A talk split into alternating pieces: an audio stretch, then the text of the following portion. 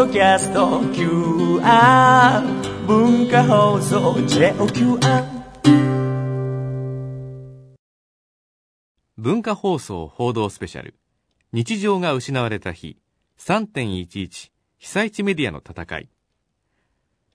文化放送石森則和です。震災発生以来被災地から報道するたびに本当に伝えるべきことを伝えられているか。伝え方はこれでいいのかと常に自問自答してきましたそこで被災地に密着した様々なメディアがどのような使命を感じながらどのように震災を伝えてきたのかを取材し、災害時におけるメディアの役割を追求するためにこの番組を企画しました。この番組は震災から1年後の2012年3月11日に文化放送で放送したものですが、このポッドキャストは各メディアごとに分け、放送ではお伝えしきれなかった取材音源やエピソードもお届けしていきます。今回は被災地の AM ラジオはどう伝えたかです。文化放送報道スペシャル。日常が失われた日。3.11被災地メディアの戦い。2011年3月11日午後2時46分ラジオ福島ではカットビワイド、ケンジと香りのフレンドラジオが生放送されていました。パーソナリティは、ラジオ福島のアナウンサー、深野健二さんと歌手の普天間香織さん。地元の酒蔵の社長をスタジオに迎え、和気あいあいとお酒を使ったケーキを紹介していたその時、地震が起こりました。いただきます。私もいただきます。そうだ、いただきます。はい。おさあ地震ですね。今揺れております。スタジオ揺れております。え皆さん身の安全を確保してください。え大きな地震が起きております。身の安全を確保してください。え大きな地震が起きておりますので身の安全を確保してください。え周りから落ちてくるものがないかどうかを確認してください。え身の安全を確保して大きな地震が起きております。スタジオも今これは非常に大きな地震です非常に大きな地震です、え身の安全を確保してください。えー、それから沿岸付近にいらっしゃる方は津波の恐れがありますので沿岸付近から離れてください。今スタジオからも荷物があ落ちてきたり物が落ちてきたりしております、えー、まずは心を落ち着けてください。心を落ち着けてください。え運転中の方は車をゆっくりと止めてハザードランプをつけてください、え大きな地震が起きております、え福島県内で大きな地震が起きております、えまだ地震は続いております、え収まるまでえ身の安全を確保してください、えー、建物の中が危険と感じた場合は屋外に出てください、えー、大きな地震が連れております。大きな地震が続いております、えー、ラジオ福島のスタジオにも揺れが続いております、え揺れが続いております、え福島県内で非常に大きな地震が起きております、え福島県内で非常に大きな地震が起きております、え地震の揺れが収まるまでえ、身の安全を確保してください。非常に大きな地震が起きております。福島県内非常に大きな地震が起きております。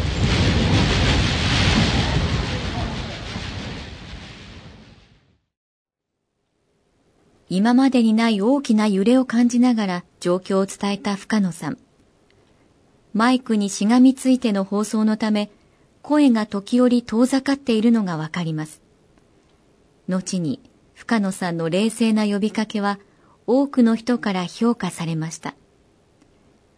深野さんは状況を伝えながら一体何を考えていたのでしょうか。とにかくどんどん強くなっていきまして、あ、これは尋常じゃないぞと。で、いつもですとアナウンサーが座る席というのはラジオ福島ワンマンコントロールですので、え例えば CD ボタン、えコマーシャルボタン、マイクのボタン、こういったものを目の前にスイッチを置きながら、生ワイド2時間やってるんですが、そこは試食があったので、その、私はその席から離れて、その別のこうテーブルにマイクが置いてある、その席に移ってたんですね。えー、とにかく横揺れがもうすごかったので、もうテーブルが横にもう大きく動くわけですよ。当然その上にあったマイクももう落ちそうになりますので、私は片手で机を押さえて、片手でマイクを持って、で、とにかくいつも座ってる席じゃないので、その地震とか津波の時のこう原稿みたいなものも、本当だったら近くにあるはずなんですが、全くないところで。だからもう、とにかく喋ることができることを喋るしかないと。ただもう正直な話、揺れてる時の自分のコメントは、覚えてないですね、全く。いや、驚くほど冷静ですよ、聞いてると。あれはやっぱとっさに。とっさですね。とにかく伝えたいという気持ちから出てきた言葉。はい。周りがガタガタ言ったり、走り回ったり、あと、当然その時にいたパーソナリティ、それから酒造会社の社長、みんな顔が青ざめていくのも分かったんですよ。で、番組ディレクターも、もう、やばいぞっていう顔をしてるのが遠くに見えたんですね。だからここは喋ってる私がパニクっちゃまずいっていうのを、周りの様子、人の顔から感じたといえば感じたかもしれません。その怖がる自分がいなくなっちゃったのかもしれないですよ。深野さんは揺れを感じてから30秒で津波への注意を呼びかけ、さらに運転中の人へも注意を喚起しています。今までにない揺れの中で、なぜ細やかな呼びかけができたのでしょうか？えー、まずは心を落ち着けてください。心を落ち着けてください。え、運転中の方は車をゆっくりと止めてハザードランプをつけてください。え大きな地震が起きております身の安。全を確保してくださいそれから沿岸付近にいらっしゃる方は津波が急に襲ってくる可能性がありますので、え、高台に避難してください海岸沿いにいらっしゃる皆さんは高台に避難してください尋常な地震じゃないから津波が来るかもしれないぞっていうのがもう頭の中によぎりました警報が出る前に大津波警報が出る前にだから揺れてる最中に私は津波の恐れがあるということを実は言ってるはずなんですね。で、後から考えたら、その時に言うべきことじゃないのかもしれないんですが、ちょうどラジオ福島が大丈夫キャンペーンというキャンペーンを展開してまして、私実はこの日の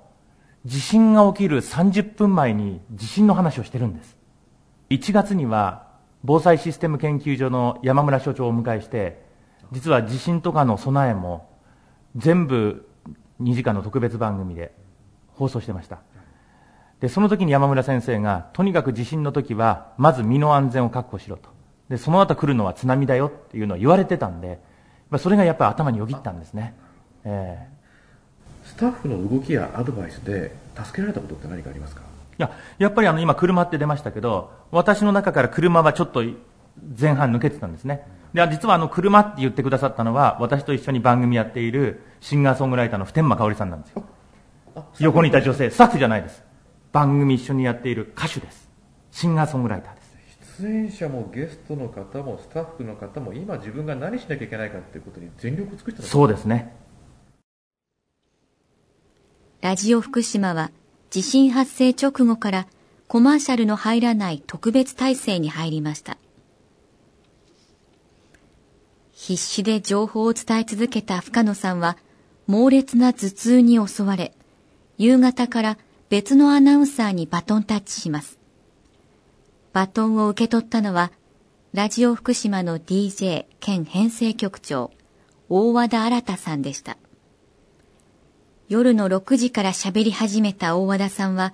原稿の中に信じられない言葉を見つけました。夜になってからです。夜になってから信じられないような状況が伝わってきました例えば今でも嘘だろというのが壊滅という言葉ですね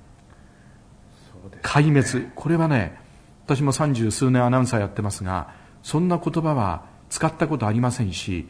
使いたくないですしその壊滅という言葉を使ったらもう救いはないですよね。絶望的な絶望ですよね。絶望ですよね。で壊滅なんて言葉を勝手にそんな簡単に使っていいのってまあ、あのディレクターとかみんなこうねあの入ってくるニュースはどんどんどんどん回すんですけれどそれを読む我々は心の整理ができないんです。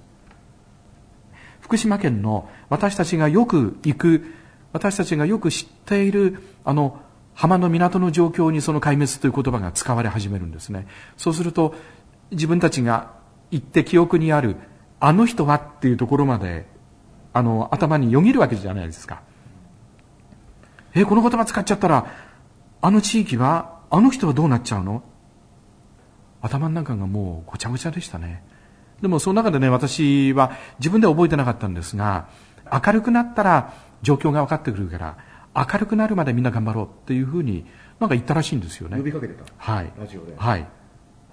どうなんでしょうね。やっぱりあの、壊滅っていう言葉を否定したかった部分があるんじゃないんですか。なんでこんな夜遅くにそんなことがわかるのっていう、私たちはもう、その情報が嘘であってほしいという言葉の中で、もっと正しい状況が明日の朝になったら希望とともに明るくなれば、えー、希望とともに正しい情報が伝わってくるからそれまでみんな一緒に我慢して、えー、朝を迎えましょうっていうようななんか呼びかけを自分で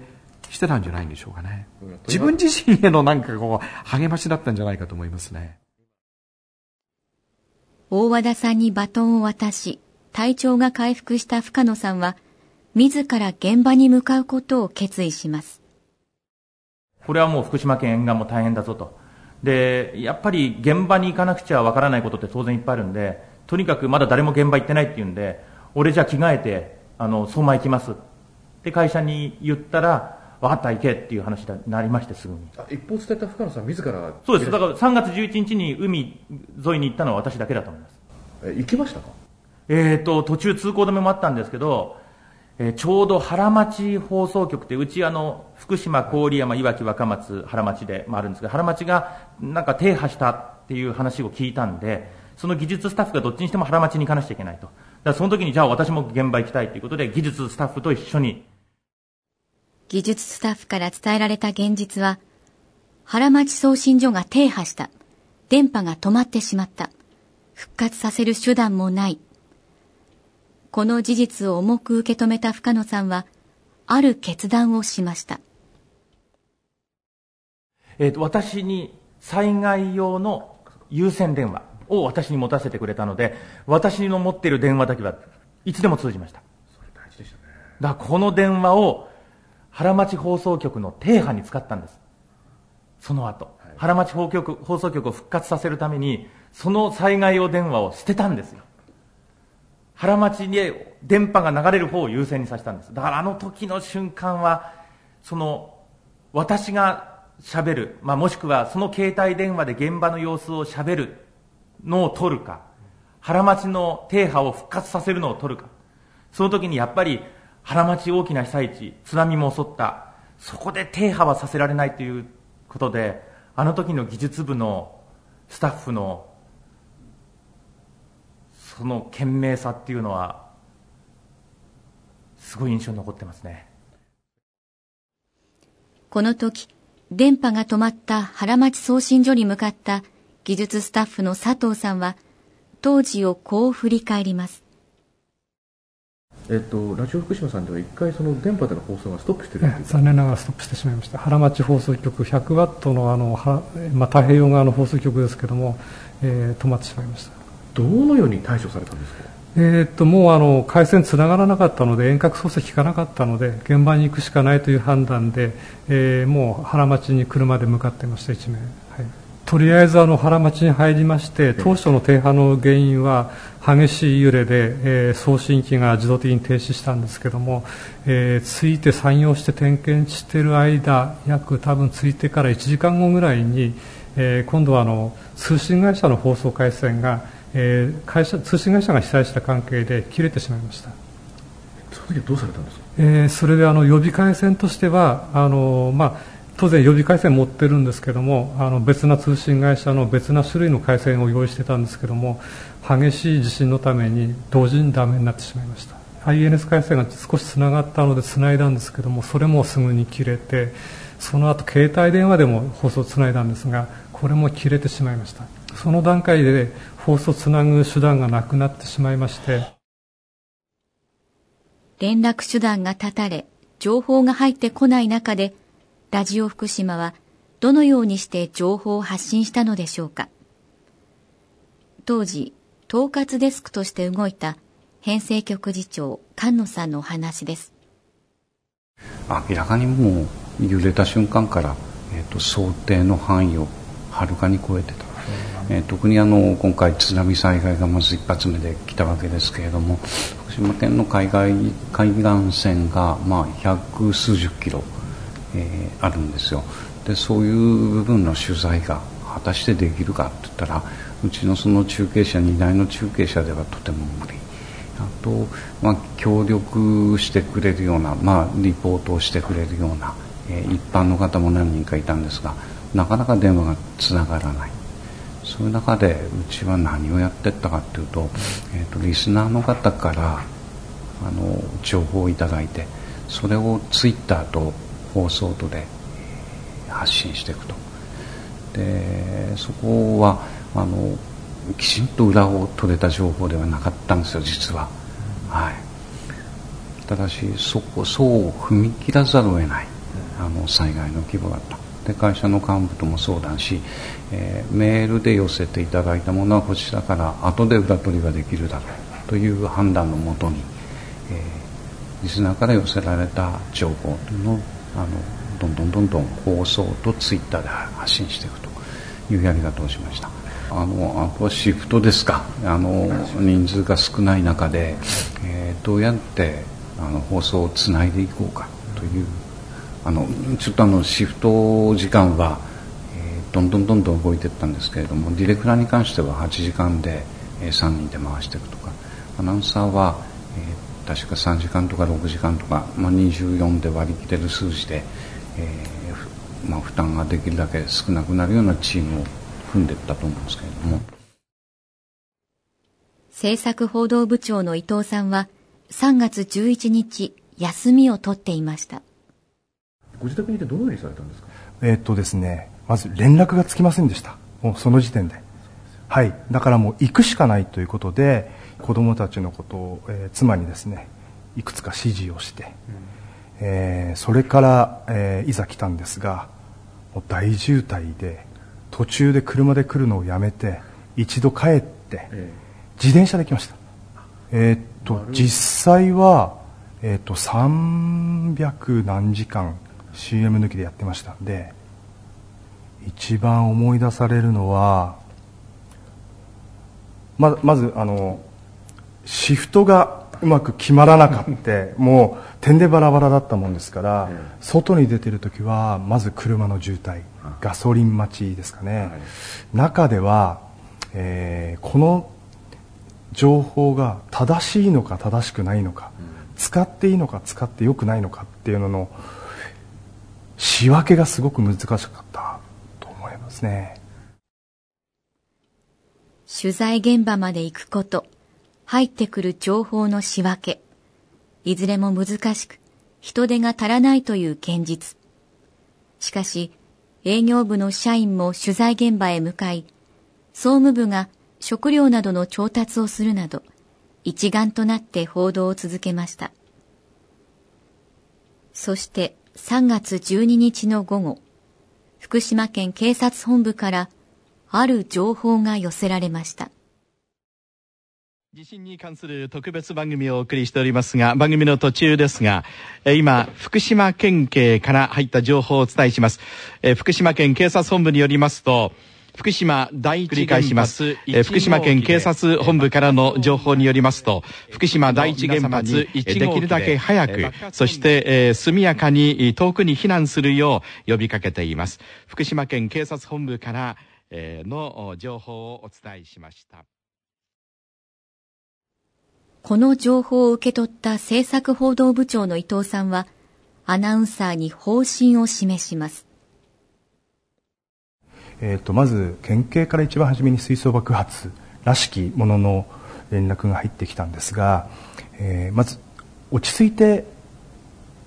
アナウンスしようねという淡々と。とにかく、えー、情報がいっぱい来ます、はい、えー、アナウンサーはそれを正確に読むだけに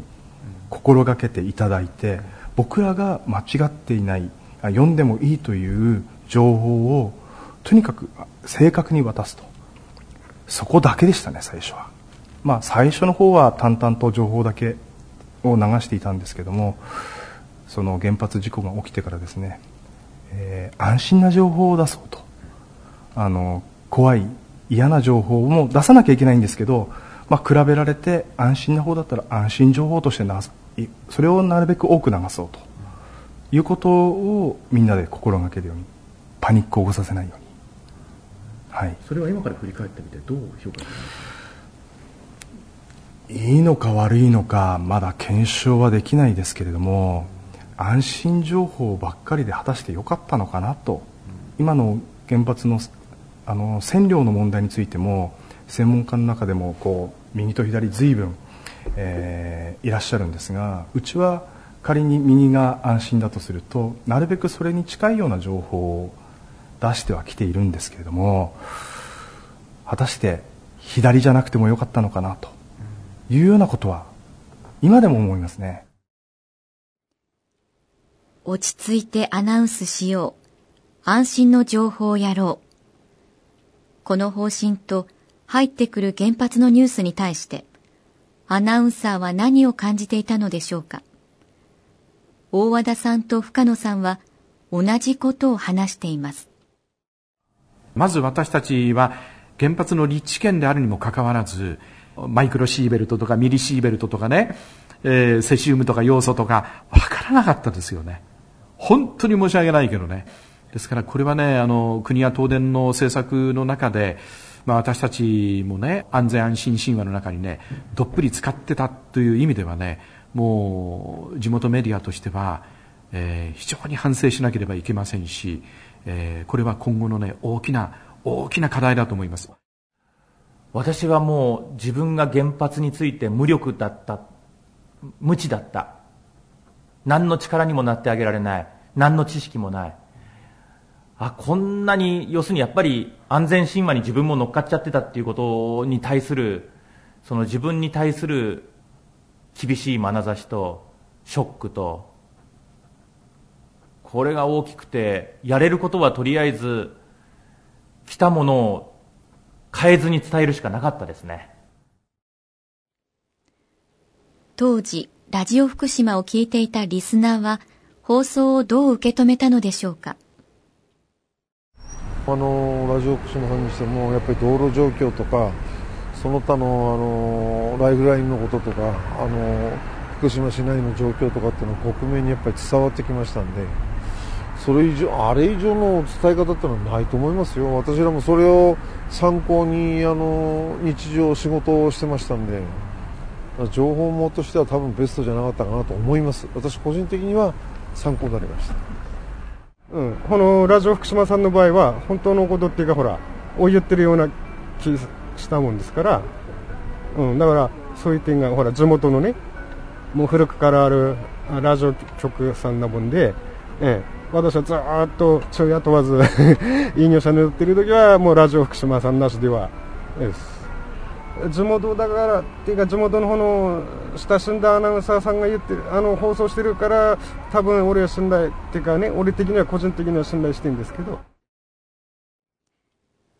情報の精査技術的な危機人員不足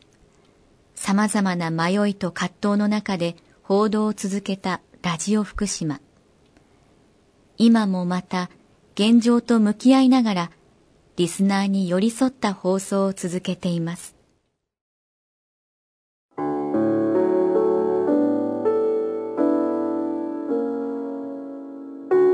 文化放送報道スペシャル。日常が失われた日。3.11被災地メディアの戦い。今回は被災地の AM ラジオについてお届けしました。